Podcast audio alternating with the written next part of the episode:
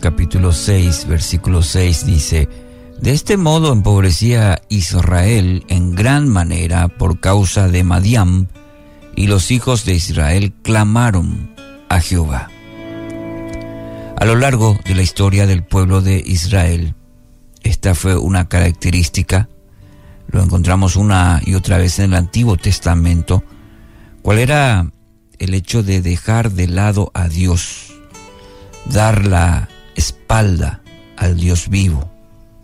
Y el pasaje de hoy eh, encierra esta característica que se repite varias veces y, una vez más Israel tuvo que tocar fondo para volverse a Dios, mirar su condición y pedir la misericordia de Dios una vez más. ¿Cuánto dolor se hubiesen evitado si tomaran en cuenta las palabras de Dios? Eh, si hubiesen obedecido a Dios, a los mandamientos, a las directrices de Dios, y específicamente en este caso y en tantas otras de la historia del pueblo de Israel en cuanto a la idolatría. Si observamos el contexto de este pasaje, Dios le responde al pueblo en el versículo 6, Yo soy el Señor tu Dios, no debes rendir culto a los dioses de los amorreos, en cuya tierra ahora vives pero no me hiciste caso. Tocar fondo no debe ser nuestro último recurso para buscar a Dios. Así como en, en tiempos de Israel, el pecado de la idolatría sigue tan presente en nuestros días.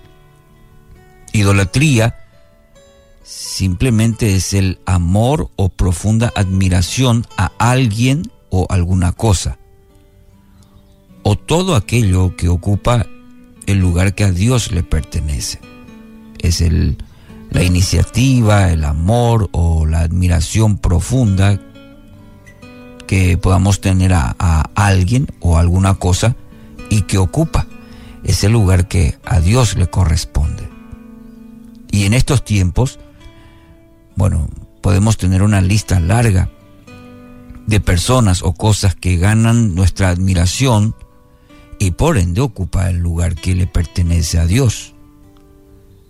Se idolatra el dinero, la buena posición, la fama, se idolatra un buen pasatiempo, el hobby, placeres que ofrece este mundo y dejamos a Dios de lado. Es el, lo, mismo otra vez que en tiempos antiguos. Es la misma situación, es el mismo corazón del ser humano, eh, la idolatría. Dios en el Antiguo Testamento envió profetas, mensajeros, mostró mucha paciencia cuando leemos el Antiguo Testamento, la misericordia de Dios con su pueblo una y otra vez. Con lazos de amor los los atrajo de vuelta, los libró, los rescató. Ese mismo Dios también hoy extiende esa mano de misericordia. Si reconocemos nuestra condición y clamamos a Él, la palabra dice que Él responderá. El Salmo 50:15 dice, Invócame en el día de la angustia y yo te libraré y tú me honrarás. Amigos, Dios no comparte su gloria. Su parte es colocar, o nuestra parte que nos corresponde, debemos esforzarnos, es en colocar a Dios como centro de nuestra vida. Y solo así vamos a poder vivir en el plan perfecto que Él tiene para cada uno de nosotros. Así que hoy, querido oyente, quiero animarle en primer lugar, evaluar la vida, quitar de ella todas aquellas cosas que ocupan el lugar que a Dios le pertenece. Examine su corazón si la idolatría no está robando ese lugar que únicamente le pertenece a Dios. Él pagó un precio muy alto para ser el Señor, el Rey en su vida. Y es un análisis constante que debemos hacer porque con los ofrecimientos del mundo fácilmente podemos eh, idolatrar muchas cosas. En tal sentido, queda en cada uno de nosotros el poder analizar nuestra vida.